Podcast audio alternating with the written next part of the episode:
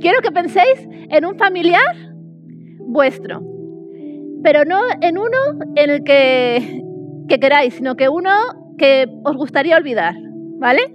Que os, gustaría borrar de vuestro, de vuestro árbol genealógico.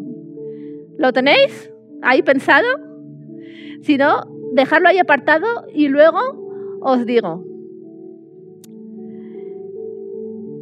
En, en el Nuevo Testamento hay como dos genealogías de Jesús, ¿verdad? Encontramos una en Mateo y otra en Lucas, ¿verdad?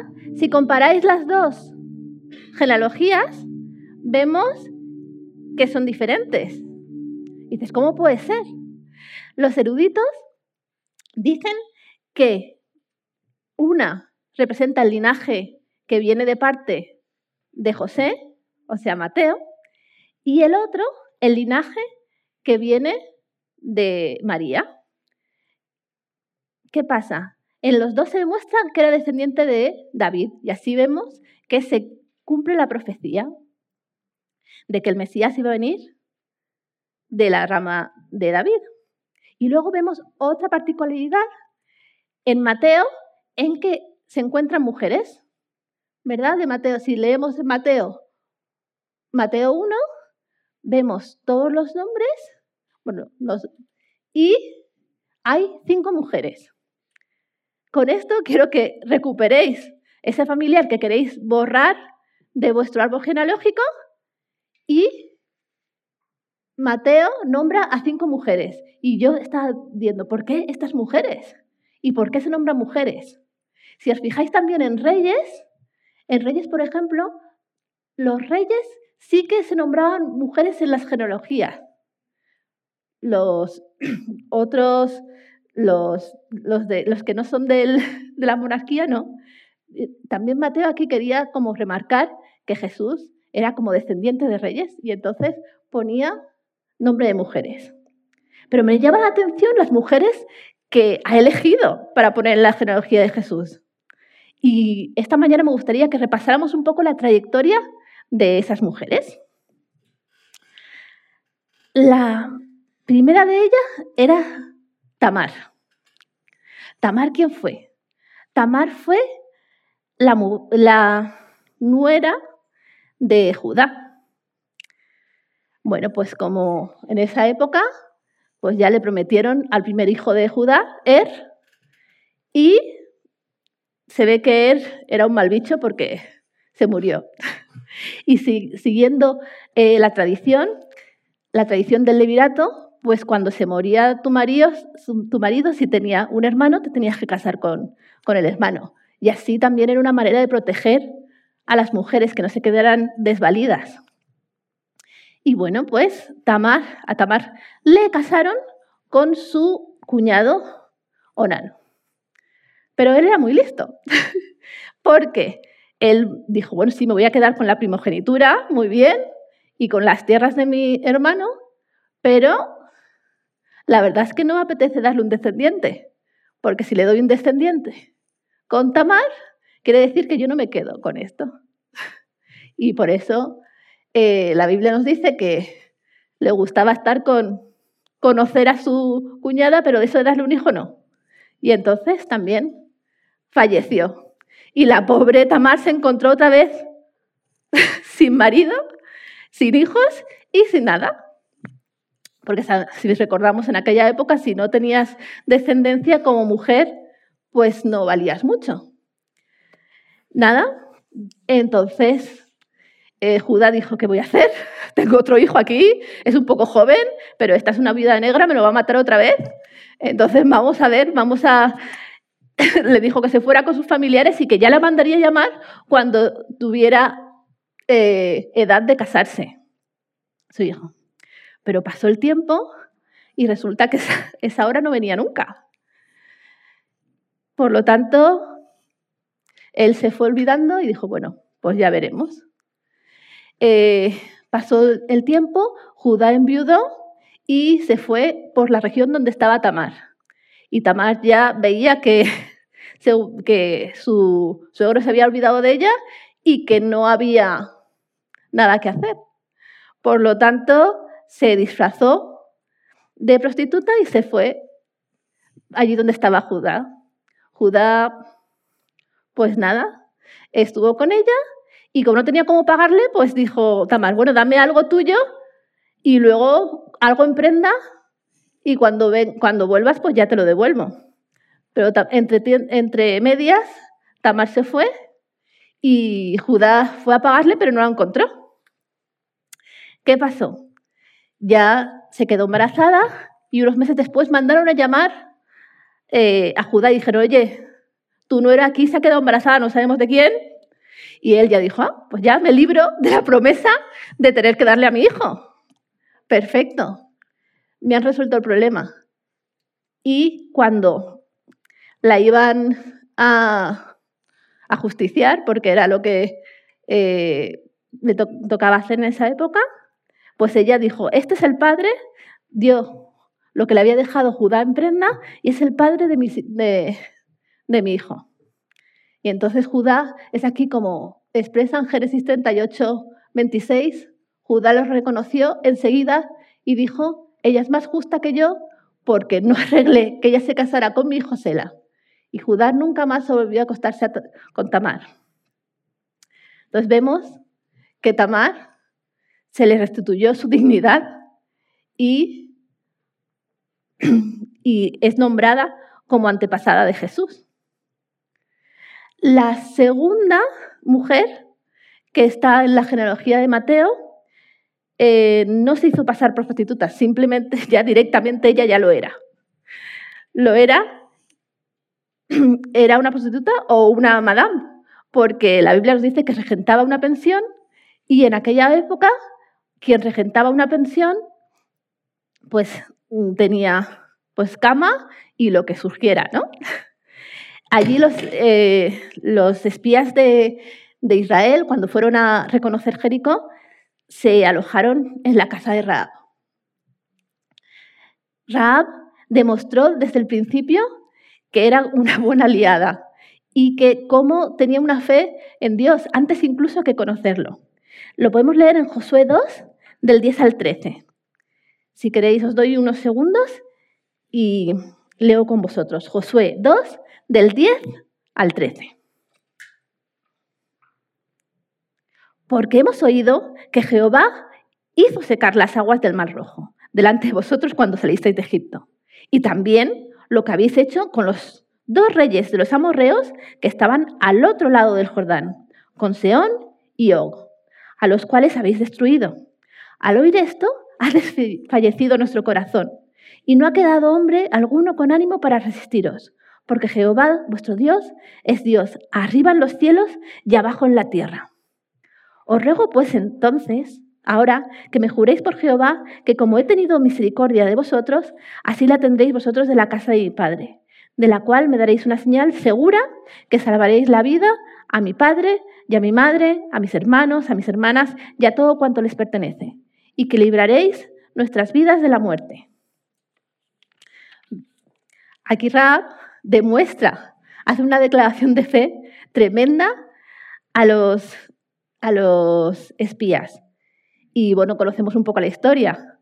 Los esconde, además juega al despistaje con los que habían venido a buscarles. Eh, luego demuestra la fe teniendo, colgando el cordón rojo y la Biblia nos dijo que fue, eh, por supuesto, los israelitas cumplieron su, su promesa y ya fue salvada junto con toda su casa. Y tuvo una nueva vida, ya que la Biblia nos dice que se casó con Salmón y que tuvo a su hijo Boaz.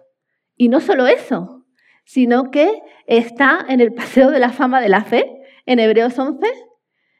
Aquí cuando Pablo nos dice que fue por la fe que Raab, la ramera, no pereció juntamente con los desobedientes porque recibió a los espías en, paz. O sea que aquí tenemos a la segunda eh, ascendiente de Jesús. La tercera no era una mujer que se vendía por horas, tampoco era una que se había hecho pasar por, por una, pero tenía un impedimento para ser considerada del pueblo de Dios. Ella no podía cambiar su nacionalidad, su procedencia, de dónde procedía. ¿Por qué digo esto? Porque Ruth era moabita. Y si vamos a Deuteronomio, Deuteronomio 23.3, ¿qué nos dicen de los, de los moabitas? Que no entrará el amonita ni el moabita en la congregación de Jehová, ni siquiera en su décima generación. No entrará nunca en la congregación de Jehová. Pero bueno, Dios es, maravilloso, a Él no le importa si hemos tenido en el pasado una profesión que no haya sido muy buena, ni de dónde procedamos. Porque si nosotros decidimos como Ruth que su pueblo será nuestro pueblo y que lo aceptamos como Dios, Él nos adopta inmediatamente. Vamos, Ruth no, la Biblia no le dedica solo unos capítulos, unos versículos como las antiguas eh, como las mujeres que hemos visto anteriormente. Es un libro entero. Y vemos cómo era valiente, cómo se ganó el respeto de su suegra, de todos los trabajadores que le veían cómo iba cada mañana temprano a recoger las espigas que otros dejaban. Y luego también era una mujer muy decidida, ¿eh? porque directamente, si leemos, esta, esta tarde si os apetece leer Ruth otra vez, cómo se declaró directamente a, voz, que ella se fue por la noche cuando nadie le veía, se tumbó ahí en sus pies y, se declaró. Y el hombre dijo, bueno, vale, pues venga. vale, yo negocio, yo negocio contigo, yo negocio para, para poder casarme contigo. Así que mm, era una mujer decidida. Así que aquí tenemos a la tercera ascendiente de, Jesús. Vamos con la siguiente. La siguiente, la mujer de Urias. Mateo no le nombra por su nombre. Eh, en un principio, ella no era ni una pobre viuda extranjera, ni una eh, prostituta, ni una que se había pasado por ella, por ser prostituta. En un principio, ella podíamos ver que tenía todos los elementos para tener una vida tranquila y una vida bien. Era mujer de un general de David, o sea que debía tener una posición considerable. Vivía cerca del palacio, o sea que tendría que tener una buena posición. Y bueno, quizás tuvo la, mala suerte de ser demasiado guapa y que no existiera el movimiento Me en la época, porque, bueno, ya sabemos lo, que pasó. Eh, lo repasamos juntos si queréis. ¿Sabéis? Se fue a bañar a la, en la terraza. David no había partido a la guerra porque ya se había cansado de guerrear. Sus, sus soldados estaban guerreando, pero él no. Y vio a una mujer hermosa que se bañaba y dijo, ah, pues está para mí. Sabemos lo que, pasó, lo que pasó, se quedó embarazada y entonces, pues nada, intentaron arreglarlo así de buen rollo, haciendo venir a su marido de la guerra. Pero su general era demasiado, demasiado honrado como para hacer eso. Le dijo, hombre, mi rey, todos mis compañeros están en la guerra y yo voy a estar aquí divirtiéndome como mujer, eso no lo voy a hacer. David era muy insistente, le hizo un festín, vamos, le emborrachó, le dejó ahí medio cao, pero el hombre era tan honrado que se quedó durmiendo en la puerta de su casa y no se fue. Entonces tuvo que hacer tuvieron que hacer otro movimiento para poder deshacerse del, marido. El plan funcionó porque Urias murió, pero ellos perdieron al hijo que estaban esperando, pero Dios les dio a Salomón y ya sabemos en Primera de Reyes eh, 29-30 que finalmente Salomón fue, fue el rey, porque ya sabe, bueno, no, vamos a, no tenemos tiempo, pero Adonías ya se había hecho de rey cuando, bueno, autoproclamado rey antes de que David pudiera confirmar a, a Salomón. Y finalmente sabemos que Betsabé pudo ser la reina del, ay, la reina, la madre del, del siguiente rey. Y por último, tenemos a, María, la madre de Jesús. Aquí María en realidad eh, era una madre adolescente, que lo primero que tuvo que, que dar es su, su voluntad. Aquí en Lucas 1.38 soy la sierva del Señor, que se cumpla todo lo que has dicho acerca de mí. Porque la verdad es que ella no entendía todo lo que le iba a ocurrir, pero simplemente ella lo primero que dio fue su voluntad. Y en realidad, con su voluntad también dio su reputación, porque imaginaros una, una, una jovencita que ni siquiera estaba casada, se había quedado embarazada, de, a saber quién no le creía, ni su, ni su prometido, su madre. Ella decía que hay un ángel que le había dicho. y también en la Biblia, más adelante, vemos que había mucha gente que no se creía que Jesús era el hijo de, de José. Aquí los fariseos en Juan 8:41 cuando Dios le está diciendo, sois hijos del diablo a los fariseos, y os dijo, no, no, nosotros no somos hijos ilegítimos, ¿eh?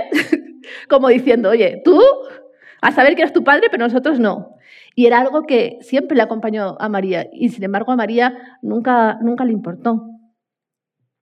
Cumplió su cometido como madre de Jesús y también Dios también le recompensó no dejándole sola cuando perdió, a morir a su hijo en la cruz, sino que Jesús le dijo, aquí tienes a Juan, que será tu hijo.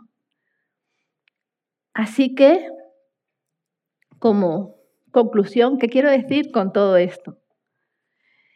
Que mi Dios en el que creo no se avergüenza de tener ascendentes que hayan cometido errores y no se avergüenza de nosotros si hemos podido cometer errores.